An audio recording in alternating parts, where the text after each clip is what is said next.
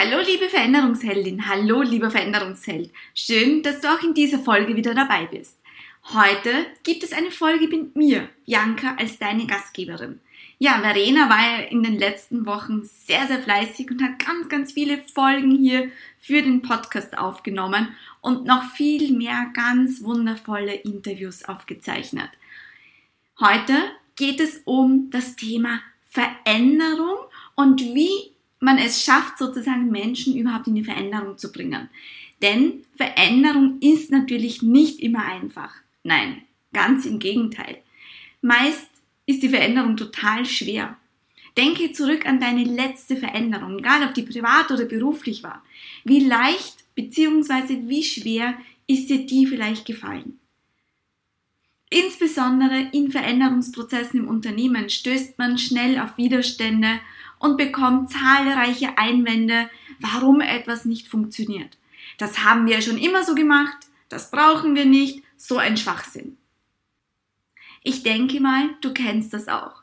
Ein Modell, mit dem ich in meinen Veränderungsprozessen in Unternehmen arbeite, ist das House of Change von Klaas F. Jansen, einem schwedischen Psychologen. Ja, das House of Change erleichtert dir natürlich nicht die Veränderung, aber es macht vieles verständlich und greifbar. Und wie genau dieses House of Change funktioniert und was es überhaupt ist, das erfährst du jetzt in dieser Podcast-Folge. Lass uns loslegen. Ja, es gibt wahnsinnig viele Modelle. Levin, Kotter oder auch die berühmte ja, Trauerkurve oder Veränderungskurve von Kübler-Ross. Das sind sozusagen die bekanntesten Vertreter. Und der große Vorteil von solchen Modellen ist es, dass man einfach verdeutlichen kann, wie dynamisch Change-Prozesse und Change-Projekte tatsächlich sind. Ich möchte dir heute ein Modell vorstellen, das du auch gemeinsam mit deinem Team, deinen Stakeholdern und vor allem auch mit den betroffenen Mitarbeitern durchführen kannst. Dieses Modell heißt House of Change und wurde von Claes F. Jansen entwickelt. Und es ist im Prinzip, geht es auch hier darum, Dynamiken im Change begreifbar zu machen. Natürlich könnte man es auch eben diese Trauerkurven, diese Gefühlskurven von Kübler-Ross verwenden. Ich persönlich mag lieber dieses House of Change, einfach weil man sich ein Haus einfach besser vorstellen kann und es selbst für Rationalisten einfach besser greifbar ist. Warum dir dieses Modell definitiv helfen wird. Du machst damit Change einerseits begreifbar und auch besprechbar. Und du wirst gleich auch sehen, was ich damit meine. Du bekommst damit vor allem auch sowas wie einen prototypischen Verlauf von Veränderungen. Das heißt, dieses Modell zeigt dir, wie Menschen durch eine Veränderung gehen.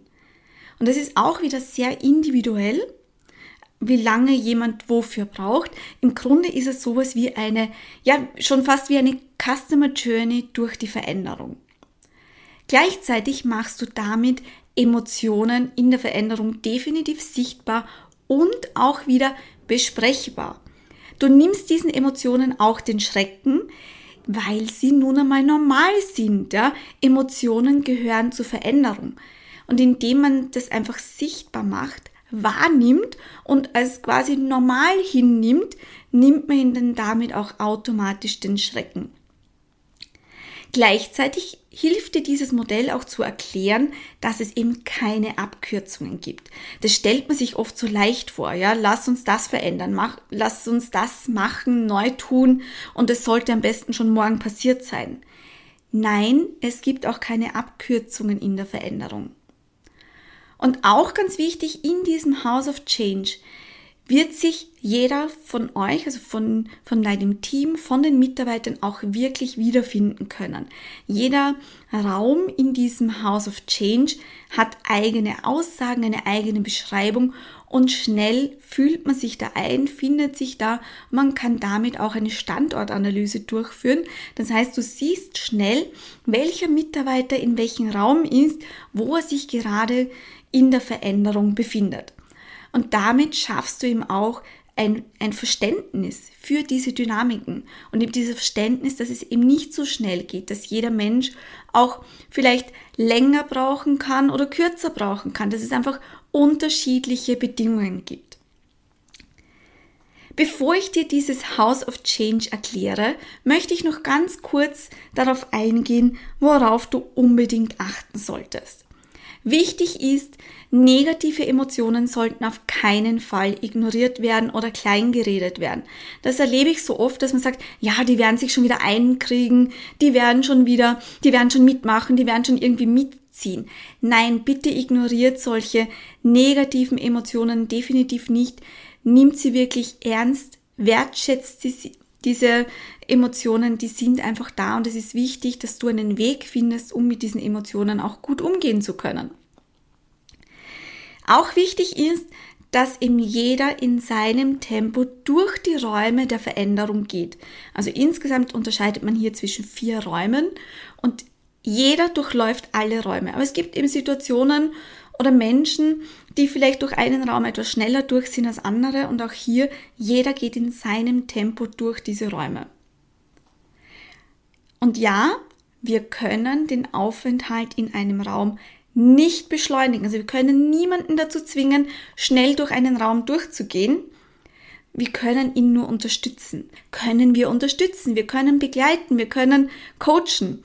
Aber es ist nicht möglich zu beschleunigen. Und ja, es ist auch möglich, genauso wie es in einem Haus ist, da kann man von der Küche ins Wohnzimmer und wieder retour gehen. Auch hier ist es so, es gibt sogenannte Rückfälle, das heißt auch wieder Rückschritte in schon durchlaufene ähm, ja, Räume. Und das führt auch wieder dazu, dass du dann einfach noch einmal da reinschauen musst, reinspüren musst, was braucht diese Person jetzt auch.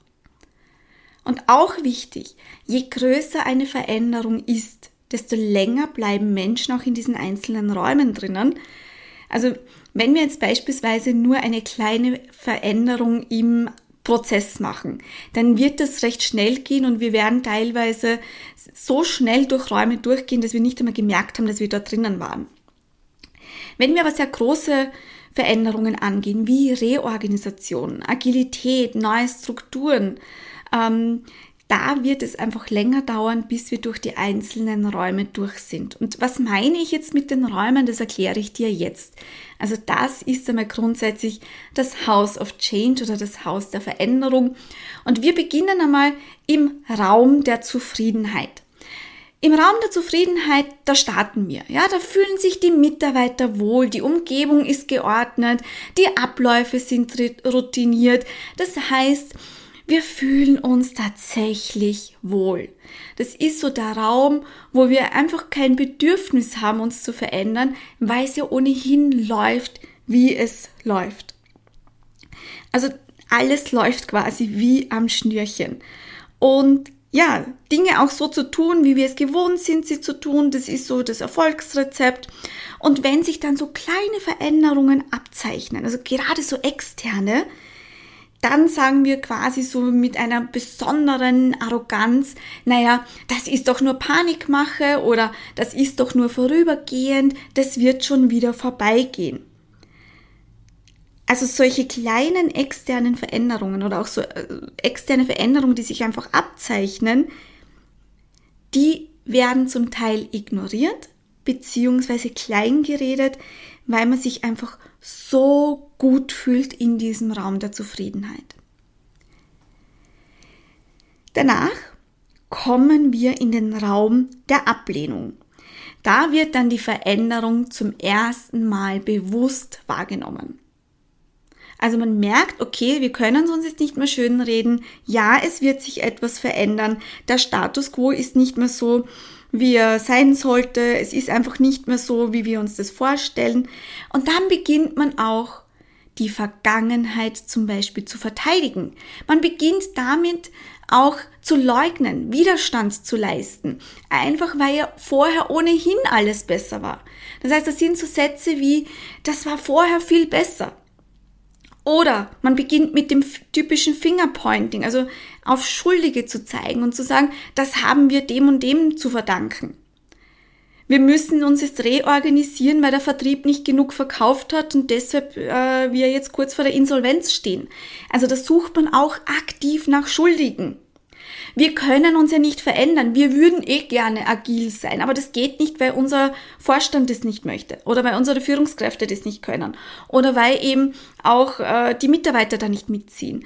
Und das sind auch so Sätze wie, ich finde das echt besch. Ja, also Punkt, Punkt, Punkt. Ich finde das echt bescheuert, diese Veränderung. Also man, man tut, man setzt da alles daran, äh, sich gegen diese Veränderung tatsächlich ja, zu wehren. Es geht wirklich darum, Angst zu zeigen, Wut zu zeigen, teilweise passiven als auch aktiven Widerstand tatsächlich zu zeigen und wirklich dieses ja, dieses Gefühl auch zu haben, nichts mehr kontrollieren zu kommen und alles, was vorher war, einfach verteidigen zu müssen.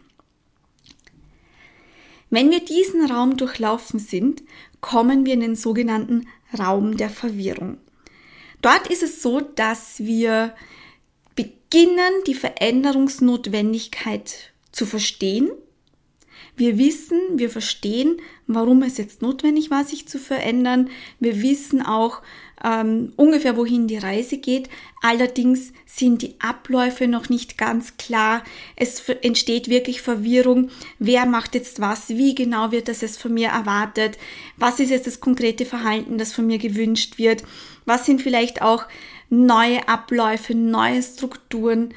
Und das führt natürlich auch dazu, dass die Effizienz sinkt, weil man einfach nicht mehr weiter weiß, ja, äh, weil man vielleicht auch der Meinung ist, das klappt ja ohnehin vorne und hinten nicht, es funktioniert einfach nicht mehr.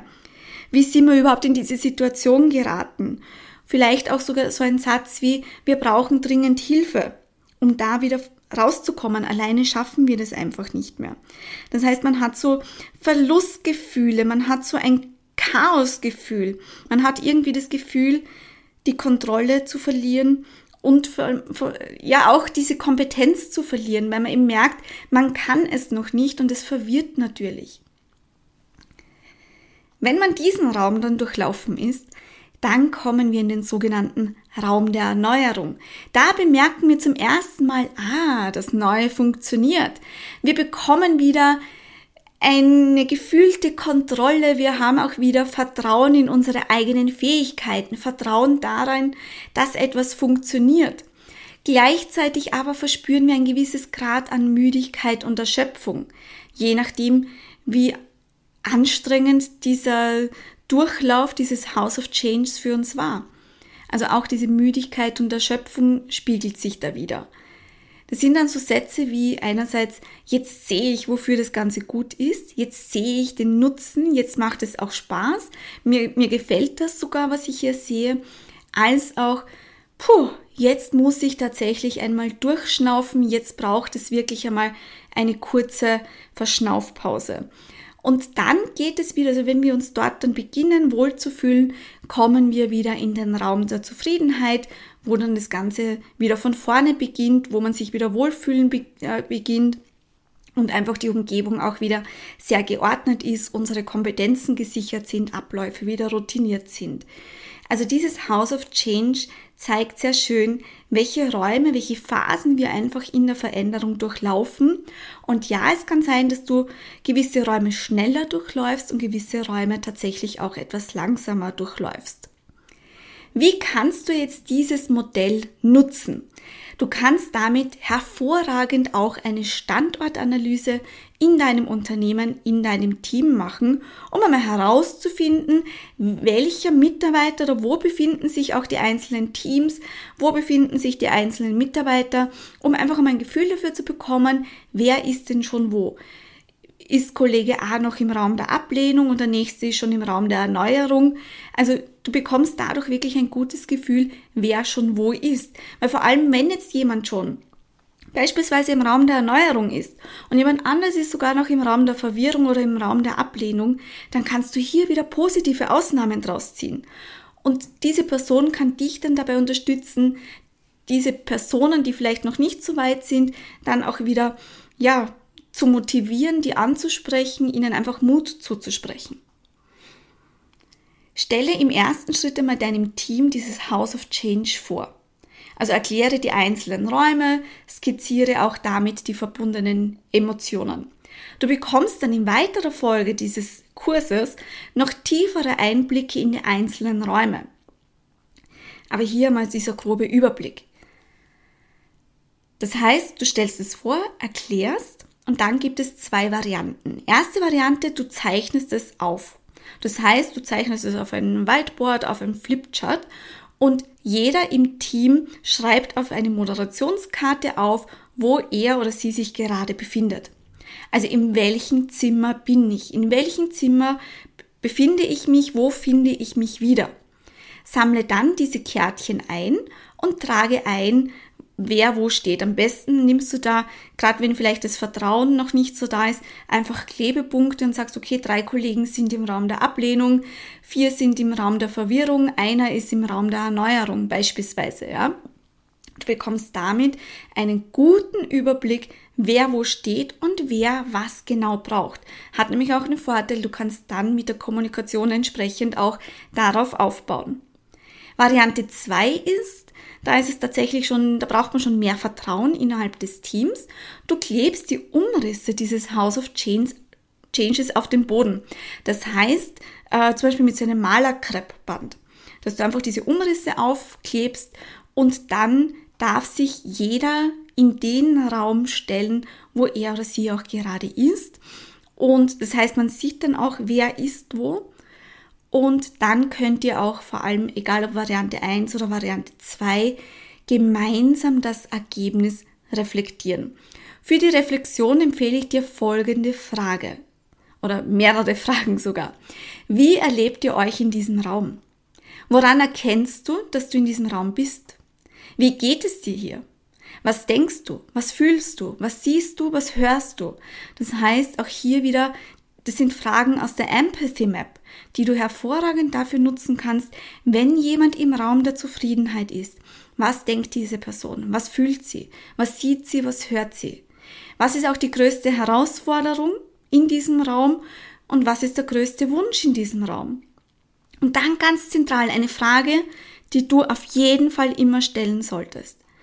Was brauchst du, um in den nächsten Raum zu kommen?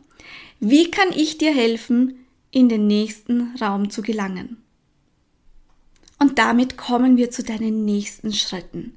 Wende dieses House of Change mit deinem Team an.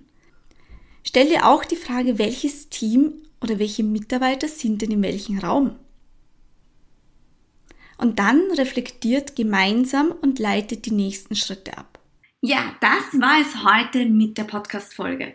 Doch es muss noch nicht vorbei sein. Folge uns auf Instagram at Veränderungsheldinnen, wo du jeden Tag Impulse, Tipps und noch viel mehr Reels bekommst mit ja wirklich ganz wertvollen Inhalten. Wenn dir diese Folge gefallen hat, dann mach doch gerne einen Screenshot und teile diesen in den sozialen Medien. Verlinke uns doch gerne.